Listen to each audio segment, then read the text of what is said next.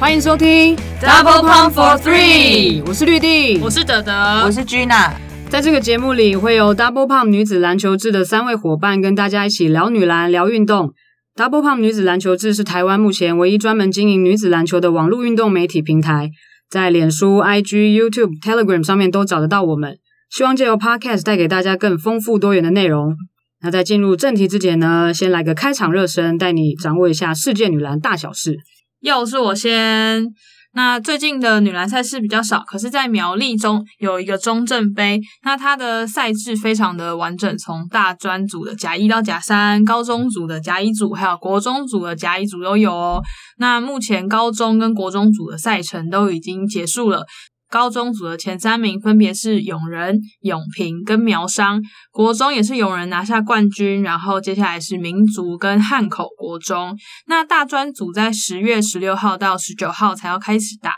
然后参赛队伍有台大、成大、北师大、台体，还有世新，跟今年终于重返甲一的北大也有参加。好，再来看 WCBA 中国女子篮球联赛，有中国女科比之称的季妍妍，在第三轮十月九号的比赛对上她的前队友黄英丽所代表的天津队，两队呢打到延长加时赛，季妍妍打满四十五分钟，全场拿下四十三分，创下单季最高，她个人的生涯得分也累积到七千三百三十二分，超越了中国女篮传奇苗丽杰的七千两百九十九分，成为历史得分后。一九八五年生的季妍妍呢？球员兼教练已经进入第三年，这季打完呢，他也宣告他即将要退休，专心专心教职，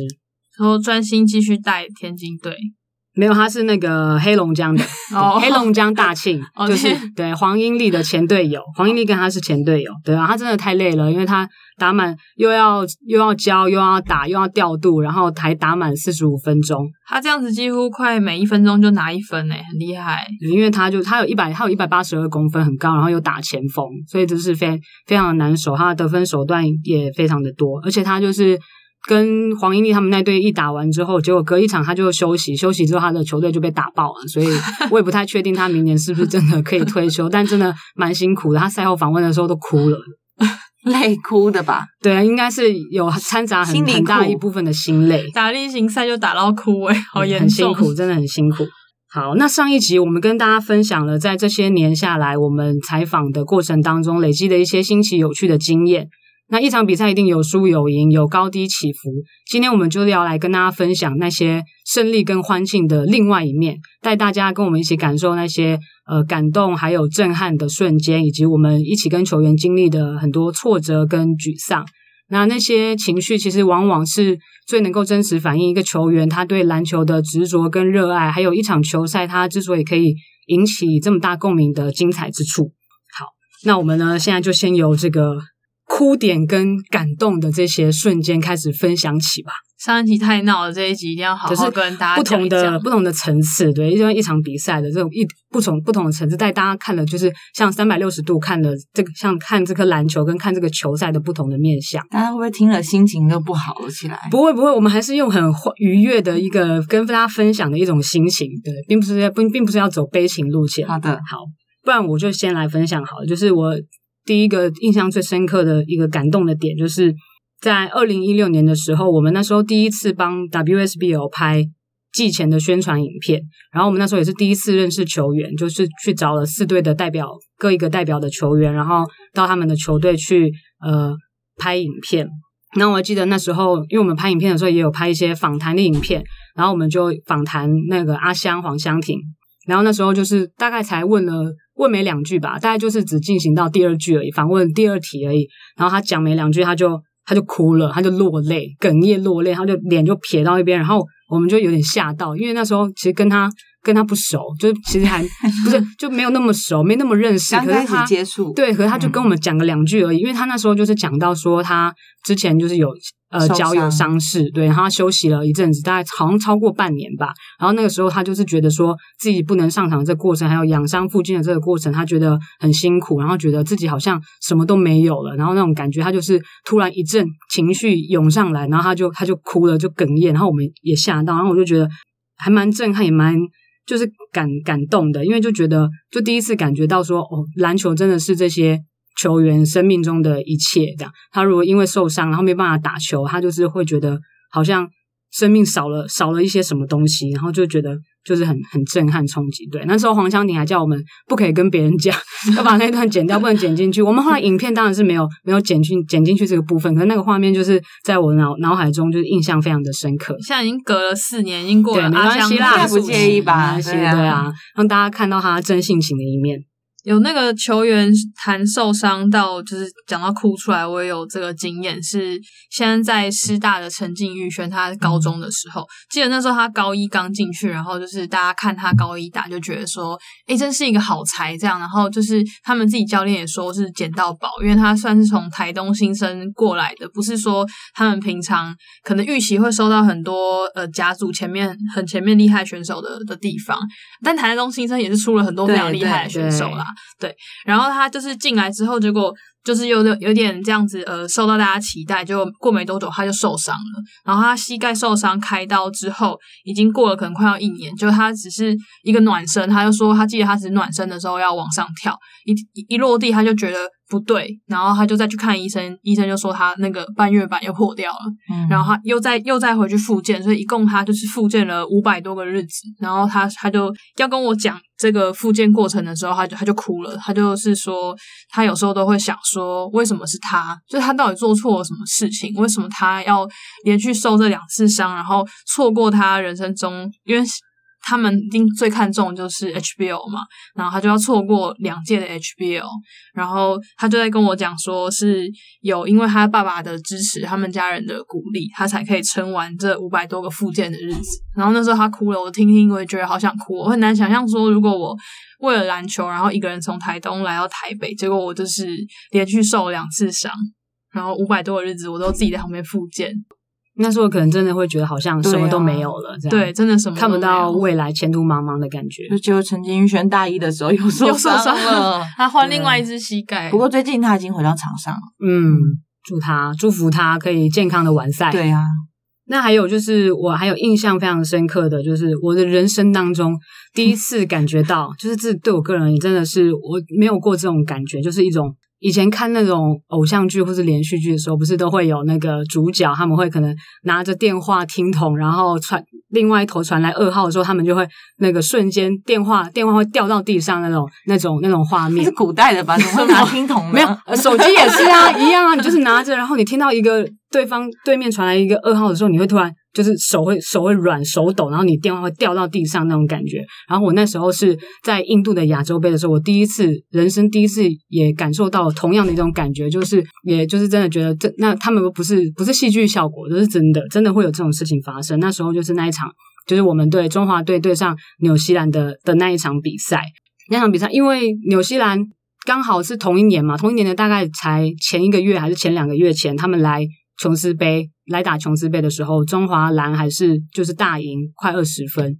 可是我们到了亚洲杯的时候，我们就是上半场还一样都是赢十几分，可下半场的时候，我们就是被纽西兰逆转，然后被被他们超前，然后最后被他们拿下胜利。然后我那时候坐在媒体席上面，因为我们也不能够表达表达我们的情绪，我们要很中立嘛。可是我内心就是感觉像喜三温暖，就是上半场的时候就觉得很好，这一场这场就是稳了。然后下半场的时候就眼看着一直要被追过去的时候，我那时候真的感觉就是手脚非常的沉重。然后就是头头轻轻的，然后手脚手脚很很就是很沉重，然后就觉得就是好像有一股就是那个绝望的力量一直把我 往往下拉那种感觉，往地心拉，对，一直把我往地心拉，我就觉得手脚很沉重，然后抬不起来，然后就是觉得脑袋一片空白，觉得怎么会这样子？因为那场比赛还蛮重要，因为我们那时候去之前也是预期说应该这场比赛是可以拿下来，然后我们是。可以很有机会可以跟韩国队，对我们很有机会跟韩国队拼，而且那一届是前五名都可以去打世界杯，对所以就是蛮有机会，我们觉得就蛮有信心，蛮有机会。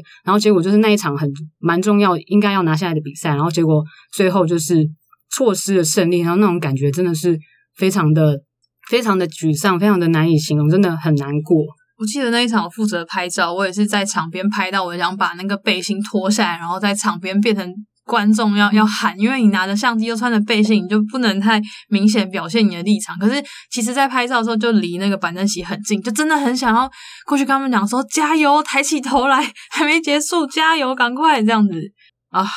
突然真的好沉重。后来我们在复赛对纽西兰的时候，第二次在对他们的时候，后来就就有赢了，对对，一样一样也是赢，差不多赢快二十分，但就很可惜，预赛的时候那场比赛没能拿下来，而且那时候预赛结预赛的那一场结束之后，印象很深刻的是那个阿道吴英杰，他后来就他就经过离开球场，然后他就经过媒体席的时候，他就有上来，然后就是他上来就，然后我们就我们三个跟他，然后我们俩我们就是也都没有说什么，就彼此也没有说什么话，然后后来我们就就是相互拥抱一下，然后就很很难过啊，然后就在他就就是我忘记我有没有流下眼泪，可能在眼眶打转之类的，反正就是他有，对他有他有流下眼泪，反正就是我们就在媒体席上面就是互相拥抱一下，就是然后也也不需要说什么话，因为那个时候大家也都知道彼此就心照不宣嘛，知道彼此的那个可以互相体谅彼此的情绪，对吧？那是一个蛮蛮难忘的一一个经验。这个为什么跟手机掉到地上有关？我刚以为你要说不是，就是那种对，很震惊，然后你啊会，你手脚会不听使唤，你你哦你没有办法控制，对，因为他说每次你看的时候，你就觉得很像戏剧效果这么夸张，现实生活中不会发生，但现实生活中，如果我当时手上有拿手机的话，也很有可能会掉在地上，对，就是那种错愕的情绪。我觉得跟那个时候，就是我们那个时候很投入嘛，现在也很投入啦。但是就是看那一批球员可能从 UBA 然后打到中华队，然后成为主力，就对对他们的认识很深，然后大家的嗯感情彼此也不错，所以也可以从他们的脸上感觉到他们的失望，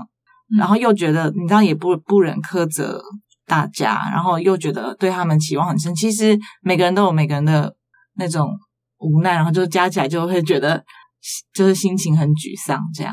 然后我回去也有想反思了一下，我们就是对中华队或对每一个球员的，你知道那种投入程度是不是是不是高到很夸张，高到太夸张，超越一个媒体该有的立场。对，这就是又回到是我我们我二零一九去年嘛、嗯不是去嘛，然后就又碰到那个 FIBA 的主播 Jeff Taylor，然后那个时候刚抽完奥运资格赛预选赛的签，然后我们抽了一个就是完蛋的死亡签，之组，日本、澳洲，我们跟另外一队是谁啊？跟我们一起死亡，反正就是对，然后他们就很强嘛，他就说你应该你应该不会 care 吧？他说 You don't care, do you? You're the journalist。然后我说，哎，那这句话意思是说，如果我是记者的话，我我其实应该不那么在意这些抽签的结果，或是我们队队伍的成绩。他说，可不可能呢？觉得不我就跟他说可能做到这件我事情。就跟他说，Actually, I do care。就是为为什么我会不 care？那就是我我的国家。对啊，对啊，虽然说我们在记者这个位置上面，在采访者这个位置上面，就会是会想要很中立，可是，在当你是一个看着你的国家队出去的时候，那个感情其实很难抽离出来。而且我也觉得，后来我也觉得不必要抽离出来。嗯，我又不是 FIBA 的记者，对不对？我是 是来报道中华队的记者，这样。你是讲到要很中立，我就想到在那个 WSBL 冠军赛，台元被国泰逆转的时候，我一开始也是看那个比赛，然后就国泰绝地大反攻逆转完，然后站在很中立的立场，跟站在媒体的立场，觉得这场比赛真精彩，然后看到的人一定都会觉得就是很。啊，很感动嘛，或者是很激动这样。可是就是我我一拿下那个镜头，然后那个时候刚好看到阿道就吴英杰，他靠在黑人姐肩膀上哭，那你就拿起相机拍了没。有，我又觉得 嗯哦，好像我也很想哭，就突然感觉到他的失落。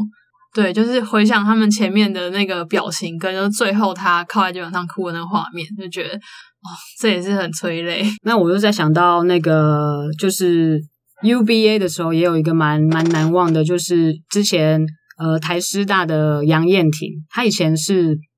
普门的吧，对对然后因为她上了师大之后，后来他的膝盖受伤，然后也是复健了一两年，所以你在那个 UBA 攻守数据的记录网上面，就是看到他可能那两年都是空白的。然后后来他也是在前年的时候，他就是呃复出嘛，然后也表现的表现的蛮好的。那但是那一年他们很可惜，因为他们就是后后双塔后双塔时代嘛，因为黄湘婷跟王伟林都毕业，然后他们进入一个等于是重建期，所以那一年他们很可惜没有进没有进到四强。我还记得那是在那个台科大的体育馆，然后他们就是等于结束了全年的最后一场赛事，然后我就去访问他。也觉得很难过嘛，因为自己也是前面没有办法表现，那现在有机会可以上场，但是没有办法帮助球队可以进入四强。然后他那时候也是，但他也是非常的励志，就发愤图强，就是跟我也是跟我说明年他一定要再回来，然后再回四强。然后我那时候那场，可是那篇文章我没有写出来，因为我那时候觉得素材累积的素材还不是很完整。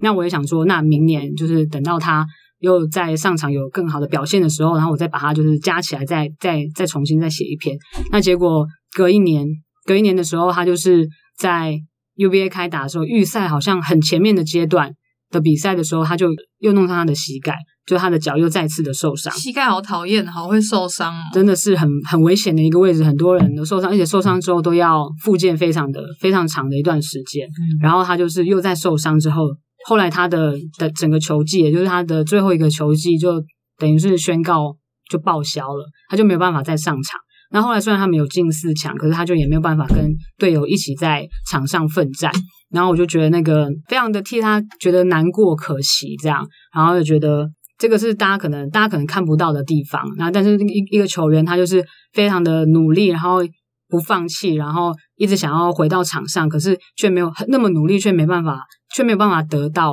最最想要的结果那种感觉，就让人家觉得很惋惜。讲到 UBA，我有一个比较开心一点的泪水，就是我突然想到在那个。北科的杨新宇跟刘威成毕业的那一年，你确定那是开心的泪水？而 我觉得比刚刚这个杨燕婷的开心比刚刚好一点。对，这个笑中有哎，泪中有带笑。对对对对对啊对啊，就是他们每一年的 UBA 最后的比赛都会排基隆路的对决，就是台大对台科大嘛，然后在。杨新宇他们要毕业的那一年，他们又遇上了老对手台大，然后他们跟他们同届的阳明高中的队友，就是北市阳明的队友许彦祖，就是在台大。然后呃那一年就是杨新宇跟刘威成的最后一年，然后他们就是很想要把台大赢下，因为前一年他们还是学妹的时候就是没有赢下，然后他们觉得对学姐很抱歉，然后隔一年他们就很想赢，结果想不到就是还是输了。然后赛后的时候。呃，杨新宇跟刘伟恒自己又有点伤感，然后就是看起来大家快哭快哭。就第一个哭的走过来是徐彦祖，他就边哭边走过来就请罪，就是说他们又赢了，对不起啦，这样。然后，然后他们三个人就哭成一团，那个画面我就也是觉得真的是场上的敌人，场下的朋友，那个感情很好。那个画面我们也有拍下，对对对，我们有请他们，请他们拍一张照，帮他们纪念留念一下，对啊，记录那个瞬间。泪中有在笑啊，他是。哭着走过来的，还蛮感人的啦。同窗情谊。但我现在我又想到另外一个，也是非常一个非常戏剧戏剧性的一个哭点，就是那个北一女没有进八强的的那一年，在高雄中学的体育馆，哦，真的那个画面，那个画面真的也是难忘，非常的难忘。对，当然除了就是北一女没有进那一年，他们就是输给了黑马中明中明高中，然后没有进，没有能够进到八强，也是他们二十几年来第一次没有进，没有进八强。然后那一年，他们的主力游书涵，因为他在前一个阶段也是受也是受伤，好像也是膝盖受伤，所以他就就是教练为了要保护他，就让他休息了，休息了几场比赛，没有让他上。然后一直到就是最后最后那一场，他们输的那一场，好像就是对中明的那一场比赛，也是就是保护他，就没有让他让他上。本来想说就是之后的比赛再让他上，结果没想到那场就变成最后一场，然后。北女就输球，然后就没有办法进入进入八强。那尤书涵因为他从头到尾都没有办法在场上跟跟大家一起奋战，所以他就非常的难过。比赛结束之后，他就在那个场地的中间，然后跪在地上，然后他就痛哭，然后跪在地上之外，还一边很用力的拍打地板，然后真的是真的是嚎啕大哭的那种，不是只是哭哦，也是是嚎啕大哭。然后就是那个画面，我也是觉得。就会让你也是觉得很很伤心，很很很难过。一开始是小罗姐集合他们大，就是集合球员，然后在底线那边，大家先哭成一团，然后再来就看到尤书涵在中间。就是大家解散之后，其实大家还是很难过，很多人还是在哭，然后他又在那边嚎啕大哭，那个画面真的很震撼。他有印象，洛姐那时候跟他的球员说，就是接下来的事情他会陪他们一起面对，可能因为他们很久没有。面临这个情况，就是高三的球员要念书的，或者是就是要找别的学校的，就是洛姐都会跟你们一起面对。然后那时候已经觉得就是很难过，然后尤书涵又在地上大哭，那个画面真的非常，真的真的非常的震撼，也非常的令人令人心碎。嗯，还有另外有去啊？哎，我没去吗？你没有，还是去好吗？你拍下来的吗？我拍的啦，啊，你拍拍的太我想说你没有去啊在我的脑海里。栩栩如生我想说，奇怪，我们两个而已深入吗？真的，被你被你骗到了，差一点。不行，我现在要扭转一下这个感伤的气氛。我有一个比较温馨一点的哭点，就是我自自己第一次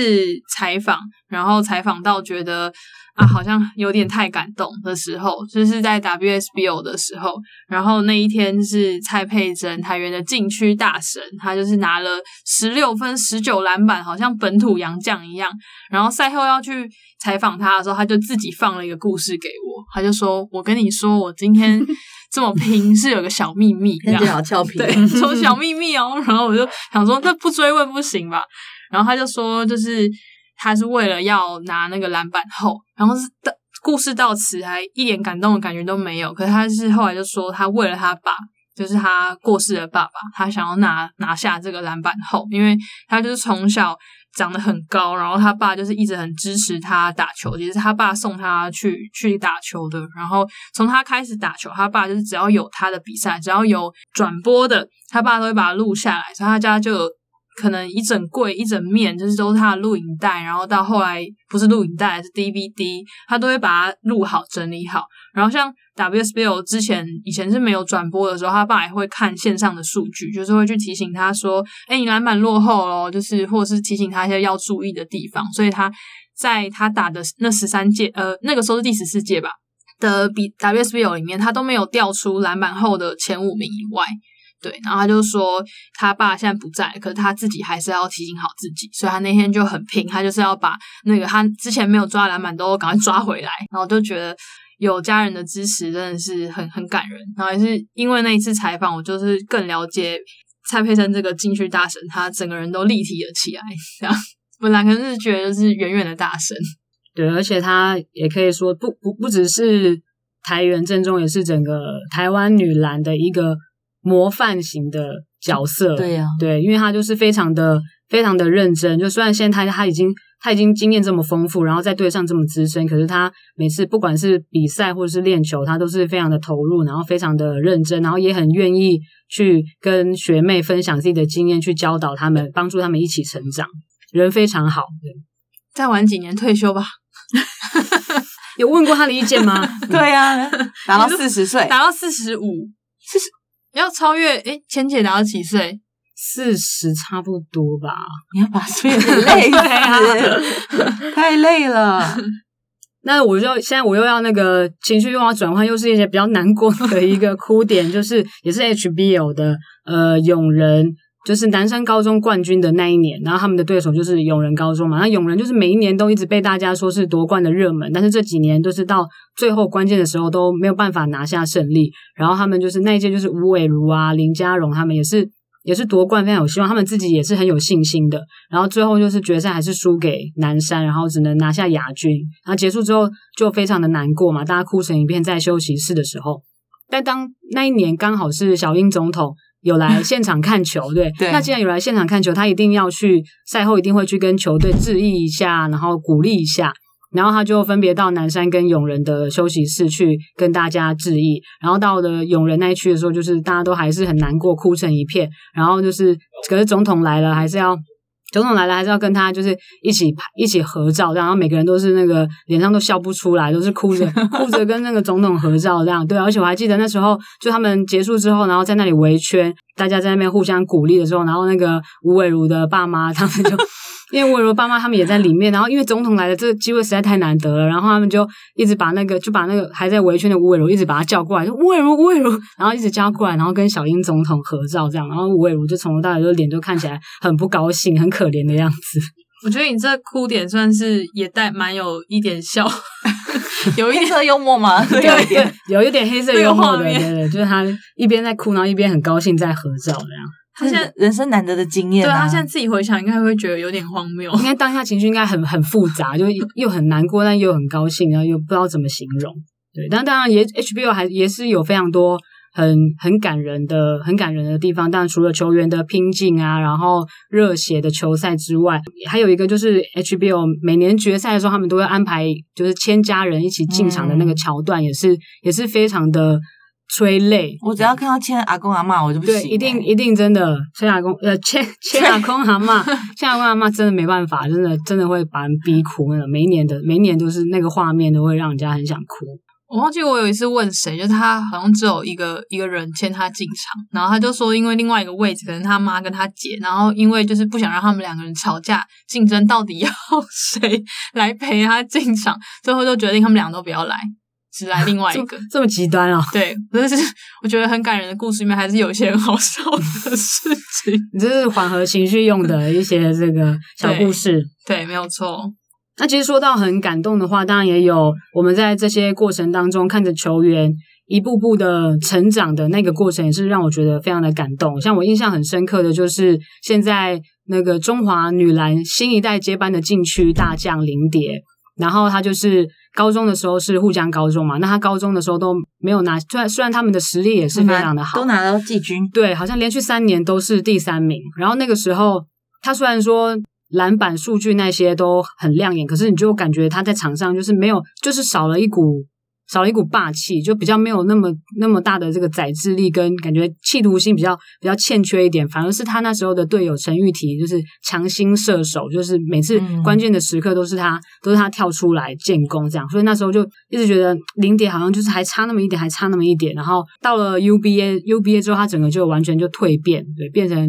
林蝶二点零，他整个人就突然就长大起来，然后很强壮，然后也就是扛起了队上的责任，后来也帮助世新大学拿下第一座冠军，他自己也拿了最后 Final MVP，然后就觉得看他一路从高中到大学，现在甚至是进入国家队的那样那种成长，就是一路看着他长大的那种感觉，也是觉得很感动。我记得我看林蝶，觉得他最就是跳跃性的一次成长，就是他被选进中华白那时候，是啊，在琼琼斯杯上，嗯，然后他就是整个人进步好多，然后自信整个好像满出来的样子。那个时候，他好像是说，就是因为钱姐鼓励他很多嘛，然后要他就是勇敢做出来，然后那那一次之后，我觉得他整个人好像成长很多。你现在记忆是正确的吗？哎，我我有在 就是洽询两位的意见，哦我应该是没有记错吧？我不记得他确切说说什么，但是我观察就是他整个人谈吐变很多，嗯就是成熟蛮多的，就是整个思考，他可能会，我不知道如果大家有在看他的 Instagram，，对他在自己的社群的上面的贴文也是蛮多，常常的生活的反思啊，或者是对个人的一些 T I E H 底线零八零二，我会背。林姐有付钱是不是？好，那讲到这边呢，现在这情绪是满满的，我们先稍微缓和一下，进入中场休息单元。你知道吗？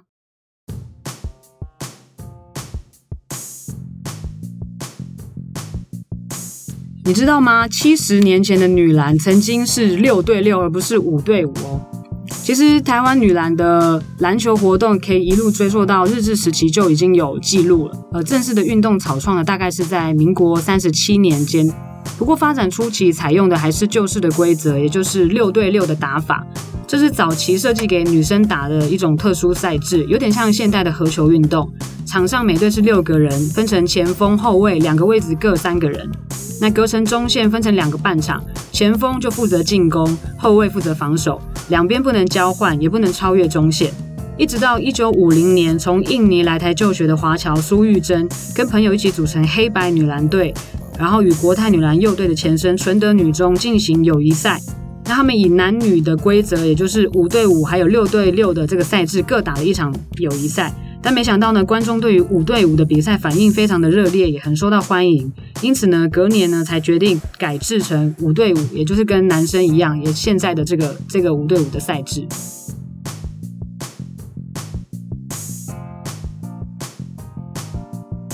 好，让我们再回来呢，跟大家分享我们的心得跟经验。接下来要进入到的是，就是又一波的，刚我们是比较是往下，现在我们又要往上，就是进入到震撼，还有一些很澎湃的那那些瞬间，很震撼澎湃的呢，就是会讲想到这个二零一七年亚洲杯的时候，日本完完成了不可能的任务三连霸，因为他们就是在这十等于是十年有成吧，因为他们。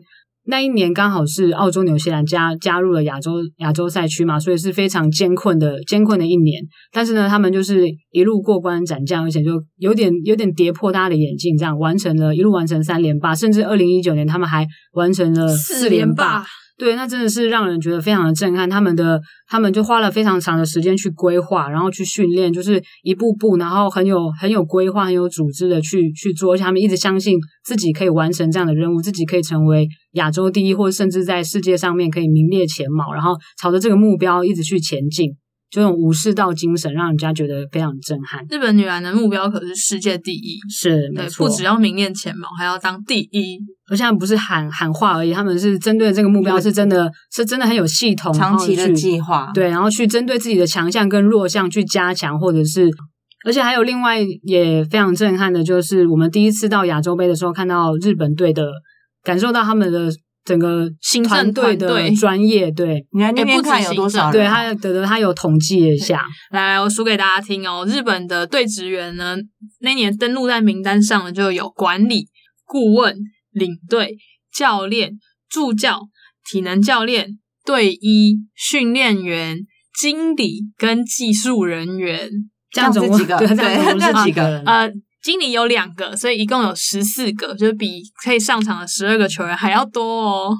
就是那个团队，就是走出来就非常的庞大，然后分工非常的细，很专业。而且我记得那个时候是哪一个球员跟我们说，日本他们就是为了怕到印度的时候吃饭水土不服，所以他们就是扛了很多。不是球员跟我们说，不是球员是谁跟我们说的？是我们在那个。到底是谁？你记忆力真的有问题哎！就是我就是不记得，所以我随便找了一个名字代入，不知道是谁跟我们说，对，不知道是谁跟我们说。送我们去饭店吧，然后我们吃早餐的时候遇到日本的记者，然后日本记者跟我们说的吗？对啊，我记得是这样啊。然后不是有跟他们介绍说我们是谁，然后他还有跟我们讲，他不是拿出他那个饭友吗？对他没有带饭友，就是带饭友，然后他才讲的吧。嗯，好，没关系，没有没有这个，没有大家无从验证，没有人可以佐证，没有人没关系，反正就说他们就是有带自己的日本米来，他们球队，然后他是带一整个行李箱，然后就是还有带日本的咖喱块之类，反正是完整的可以煮出一餐的那种设备。对，像我们球员就是我们带很多泡面，对，带很多泡面，好像也有带饭呢，还有带电汤匙，因为可以煮泡面。后来他们好像有进步，有带饭啊什么的。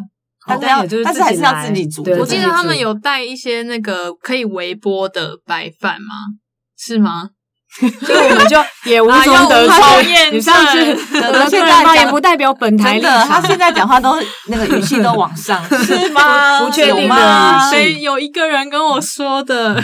对，然后他们的团队都非常的专业嘛，然后每次赛后要访问的时候，他们都会就是派。派人出来，就会有一个专业专门在接待媒体的人，他就会出来，然后就是帮大家处理采访的先后顺序，包含要访问谁，然后要谁先安排谁先出来。那如果是有国外的记者，比如说像我们要想要访问的时候，他就会安排一个翻翻译在旁边，就是帮他翻译这样子，就是整个流程是很严谨，然后很专业的。那再来就是再来另外一个很震撼的，一定不能够错过的，当然就是台北市大运，也是在二零一七年的时候，在我们的主场打的，也是那场比赛也是非常的非常的震撼，因为就是在同一个场馆，然后所有的人上万上万人进到那个场馆，然后为了同一支球队加油，然后跟着场上的球员一起情绪起伏，然后很高兴或者很难过的那个，全部都是大家一起。一起团体的那种过程，你感觉真的很少有，对，很少有，很少。我后来回去回想了一下，我上上一次有这样子的经验，已经要回溯到那个我国中的时候的 世界杯，没有世界杯棒球赛。因为我们小时候是看棒球嘛，所以就是世界那那那一年世界杯棒球赛，那时候也是在我们棒球圈也是风靡。你们棒球，因为我不太确定你们有没有，但我很确定在棒球圈是风靡全台的那种程度，所有人就是会。准时收看转播，收看中华队的转播，然后是非常的疯狂。然后那时候那个主题曲到现在都到现在都也还是传。唱两句，唱两句啊！再出发，再出发的任贤齐的再出发，没有人不会唱。现在我不在这个圈子，是不是高志刚很厉害的那一年？对，应该是他很很厉害的那一年。陈金峰也很厉害的那一年。我们在《黑豆大黑豆大联盟》里面录音是录呢，懂一点棒球是应该的。讲讲讲两句是应该的。那一年我们也是，那一年我们也是拿第三名。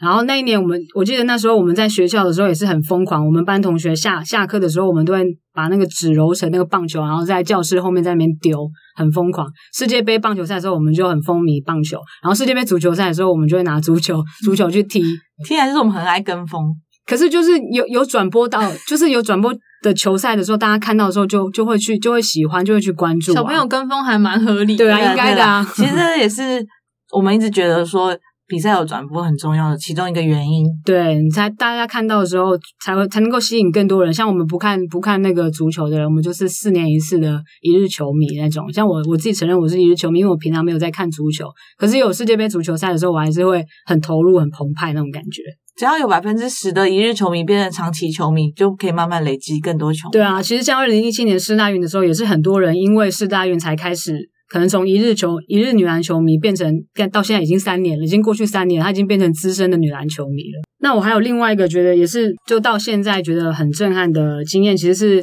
第一次进到四队球场的时候，因为那时候。刚开始做的时候嘛，然后就是没有去过，不认识球队，也不认识球员，然后第一次到四队的球场去录影片，然后拍摄，然后也是进到他们的球场，觉得哇，很震撼的感觉，就是哦，球员，我们的球员就是在这个地方练习，然后这个地方就是有很多，从以前到现在就有非常多的球员，不只是现役的，然后以前的以前的那些球员，那些学姐也都是也都是在这个场地练习。然后，特别是，当然是特别是到国泰的球场的时候，那个震撼度是最最高、最高点的时候爆发的时候，因为他们的球场就是很专业嘛，然后很新，他们的所有的设备也是都非常的齐全，然后他们整个团队的那种纪律啊，还有他们在场上的练习的时候那种专注跟专业的程度，然后因为他们就是国内的龙头霸主嘛，所以他们展现出来的就是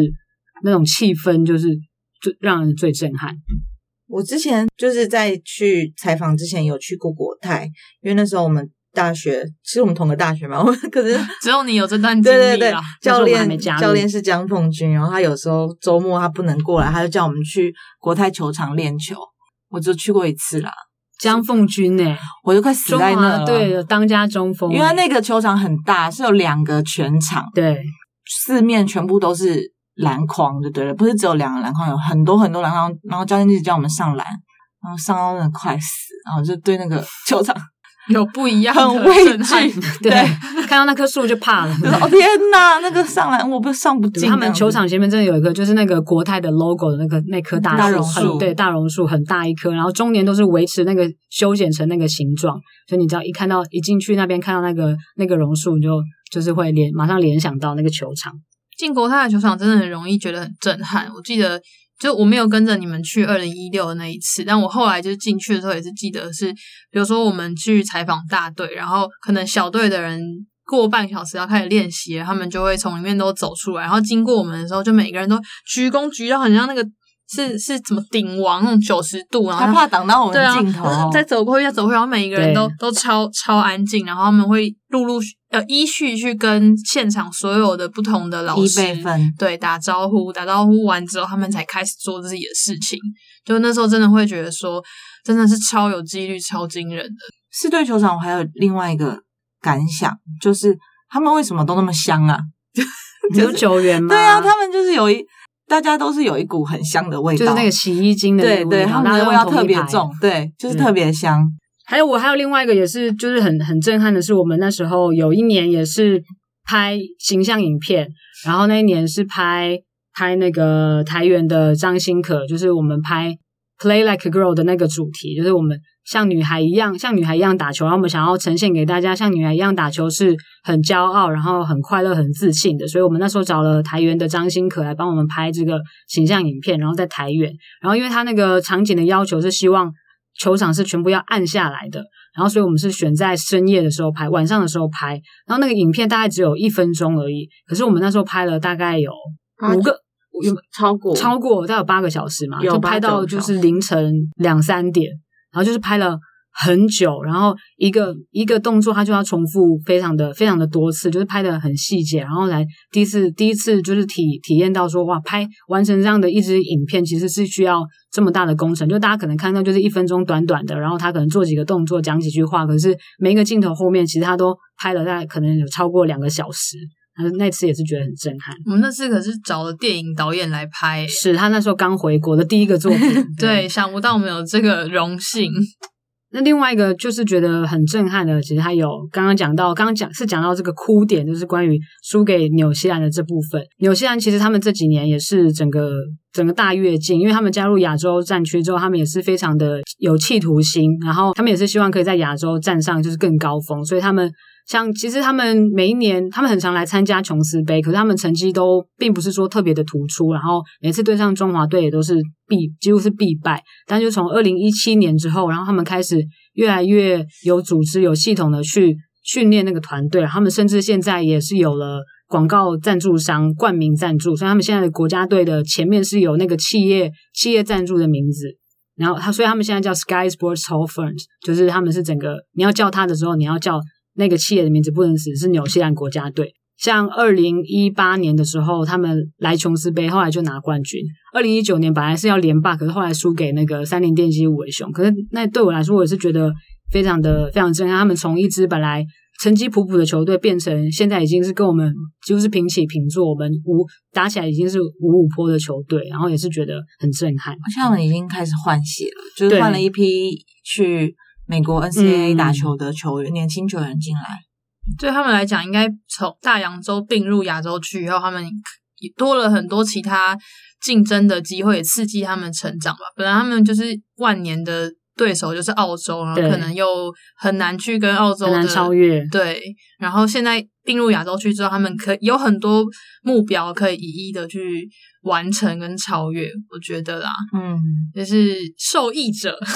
那除了这些哭点跟很震撼澎湃之外呢，我们当然也是有很多一些其他过程当中印象非常深刻的一些采访。像我自己的话，就是二零一七年那一年的时候，第一次去亚洲杯，然后日本日本国家队嘛，然后那时候是吉田雅沙美，他还有在打的时候，虽然他在预赛的时候就很不幸被很不幸，因为跟我们中华队对战的时候弄弄伤，所以他后后面就没上，可是他还是有在阵中，他也是精神领袖级的一个存在。然后我那时候就一直一直很想要访问他，可是因为吉田亚沙美他平常就是给人的印象就是酷酷的、冷冷的，然后也有听说就是他比较比较不跟人互动，所以我那时候就一直很犹很犹豫，然后就是但还是觉得机会很难得，所以还是想要访问他，所以就在冠军赛的时候，我就决定结束之后要去访问他，然后在快结束的时候，我就准备了很多题目嘛，那时候列超多题目，大概列了十几题吧，然后后来赛后就去访访问他，然后一。一访问起来不小心访问太久，好像访问快要快要半个小时。他他已经，你那是粉丝式的发问，因为不是因为很难得嘛，所以我就就访问，然后就是他脸很臭了。没有，还好他本来脸就是这样。他最后结束，他最后结束有跟我 thank you，我吓一跳，因为我想说他很累嘛，然后就是也面无表情这样。可是他就是结束之后，他还有跟我 thank you，所以我就觉得就是也很惊讶。但那时候我问题问题最后好像只有问了只来得及问了一半吧。然后问问之后，那个旁边那个翻译 就半小时。但问问之后，旁边那个翻译还一直说最最后一题可以吗？最后一题啊，最后每次他说最后一题可以吗？这样我说啊，再再一题好不好？再一题这样，然后就把握这个很难得的机会问。那那一次也变成就是最最后一次可以访问吉田雅沙美的机会，因为后来他就就没有打过。二零一九二零一九他就没有在国家队，虽然他后来有打奥运资格预预选赛，我们，没去。对，但那时候我们就没去。他本来可能会打到奥运的。对啊，但现在现在可能明年的机会可能也不太大，所以那那次的机会就还好，我最后有把握机会去访问他。对啊。要完成你的人生里程碑，对，这是一个很蛮重要的一个里程碑，就是访问到，就是可以可以跟别人说我访问过亚洲前第一后卫，日本队的精神领袖，对啊，就是我采访的过程当中非常难忘的一次经验。我觉得我采访过程里很难忘的经验是那个 A I T 的活动，Attack the Glass。那个时候我们有幸可以参与，然后他们就找了两个 N C W A 的教练来台湾，然后就是有办训练营，也有一些演讲。Carol Ju 教练跟 Holy Warlick，然后他们两个人算是不同的，呃，在 NCAA 不同层级的教练，可是我觉得都很具代表性。那那时候我感觉就是有种看到文字教科书活生生在我眼前的感觉，就是这些他们长期生活在篮球领域的人，然后。可能只是讲说很简单的几句话，可是都可以传来很坚定的信念。然后我记得那时候有排时间给我们专访，然后是绿地负责专访的嘛，我在我在拍照，然后就是看绿地在跟他们两位教练对谈的过程里，我就一直觉得他们的眼神里都闪着光芒，实在太厉害了。其实那个活动是运动大使活动，就是他们美两个国艺文与运动月，，对对，刚好是庆祝美国跟台湾，呃，应该是美国在台协会在台湾成立。四十周年对。的一个活动，对啊，然后就请请了两位也是重量级的教练，其中那个呃 Holly Warlick 教练，他是在美国天纳西田纳西大学。大学的那时候的前的前总教练，那在他的前面一个总教练呢，就是非常有名的美国传奇教头 Pat Summitt，对。对啊，我们有分享过他的那个守则的那个十二 pen 则信条，信条，嗯，对，像现在的一些知名的球星 Candace Parker 跟以前的 Tamika Catchings 都是从田纳西大学出来的知名校友。那时候威利教练他就是分享说，跟他就勉励这些球员说，你可以掌握的事情有两个，一个是你的态度，然后第二个是你有多努力。就是我觉得他代表就是这些顶尖运动员他们面对就是自己热爱的赛事的这种方式跟选择。然后像 Carol 教练他那个时候就鼓励选手说。你透过篮球，你就可以去学习你怎么样去生活，就是像是因为你要练球，你要你要念书，呃，你可能还要打工。他说，你可以透过这些事情去学习怎么样管理你的时间，然后你不要让任何的借口成为你可以逃避的理由。他说，因为你就是毕业从来到现实世界之后，你就会发现，就没有人会等你。我就从他们两个人身上看到。从不同的角度，可是，一样是把哦，从篮球上面学校学到的态度应用到你的人生里，然后我就觉得还蛮震撼的。我有一个比较特别的经验，不是采访经验，就是北一女的林晓彤，就是那个时候其实跟她还蛮有缘分的。嗯她国中在光荣国中的时候，我们有去光荣国中那边那边打一个联盟，也是周末的周末联对赛，就是那时候光荣有派一队出来参加，那个时候就会碰到她，然后她很强。那时候光荣打乙组吧，嗯我记得他很强，然后我们就那场我没有打，但我记得你们结束之后，我们就跑去问他我没有，我没有打，但我我有听你们说，是是是，那就是只有你了啊只有我就是啊没有那场我记忆那场我刚好错误了吗没有去，哦，好，所以应该就是反正那那那应该是我吧。那我就跑去问他说：“你之后想要有没有想继续打球？”他说有。他说：“我说那你想去哪个球队？”他说：“北一女。”然后后来就真的去北一女了。然后之后就听说他想要出国念书，就出国打球，出国念书。然后那时候刚好我们那办的训练营有一个学员，就是看到新加坡那边有个机构叫 Blue Star Asia，他是去亚洲以及欧洲找球员，然后帮他们送去美国打 NCAA，或者是就是拿全额奖学金去那边打球。然后办他们有办一个叫做 Exposure Camp，他们会邀请爱丁堡大学跟英国罗浮堡大学或其他美国大学的教练去那个 camp 里面看有没有适合的球员可以送去美国，或是送去那个学校。那那个时候其实跟 Blue Star Asia 的负责人 Rene 不是很熟，就是没有到很熟。可是有这个机会，我们就跟小童讲，就小童也很勇敢，就说他要去，然后觉得啊，我们就觉得既然跟他讲了，那我们还是应该要去，应该要陪他去，去新加坡陪他去 Exposure Camp，然后到那边就发现积极的学生非常非常多。那个时候他们是办在美国学新加坡美国学校，年龄大概从十三岁开始，就很多人来参加这个 exposure camp。他可能每年他都来，嗯，就是他希望被看到，所以他们是非常积极的。然后那时候小童是唯一一个从国外飞过去的选手。他一开始他有点紧张，就有点放不开，觉得说可能因为大家其实长很高诶，就是因为他们那些去的人不完全是新加坡人，很多都是混血儿，或者是可能是英国人、美国人住在新加坡，然后他可能一开始很紧张，觉得可能会不会不如他们。就融入之后，发现他表现非常好。就其他就是那两位教练，就是爱丁堡跟罗浮堡的教练，都是对他印象很深刻。然后后来他就中间隔了好几个月吧，嗯，然后我们本也来说还不确定，也很担心会不会就是这个机会没有，然后又让他就是多花一笔钱去，就有种责任，好像自己会需要负一点责任这样。然后后来还好，他就有申请到大学，社区大学，嗯，然后就过去了。现在已经在那边是第二年。第二年了吗对对，我就觉得他这个人，小童这个人很勇敢。对他很勇敢，他真的很勇敢他那时候还先休学一年，为了要准备出国，他休学一年。那这一年当中，你也没办法确定说你一定能够出国，或是一定能够申请到学校，但是他还是决定要这样子去挑战。所以我真的蛮佩服他的，他就是很勇敢的去，他就一个人就去了，他其实也没有在那边人生地不熟，没有认识半个人，然后就过去，嗯，就这样。那边也没有什么台湾人，没有他那个他也没有会讲中文。他在 Georgia 就没有没有人会讲中文，对，没有，嗯。他就跟他的队友住在宿舍里面，然后后来就是那个 Blue Star Asia 的 Rene，他是以前那个英国的四大运选手，然后他有来台湾看 HBO，他是非常爱 HBO，对他对台湾篮球印象非常深刻，觉得非常的热闹，然后球员水准非常的高。对他看完之后，就是每一队给我点了好几个人，大概五六个女生，她觉得是有机会去打 NCAA 的，是可以拿奖学金打 NCAA 的。嗯，我们听到她这样讲的时候，也会觉得很有希望，好像我们的球员真的真的是很有潜力，然后呢，真的是有实力站上世界的舞台。其实之前外教扣那个 Wagner 教练他嗯也有说过，就是女生我们台湾女生去打 NCAA 的可能性比男生高很多。嗯，对，只是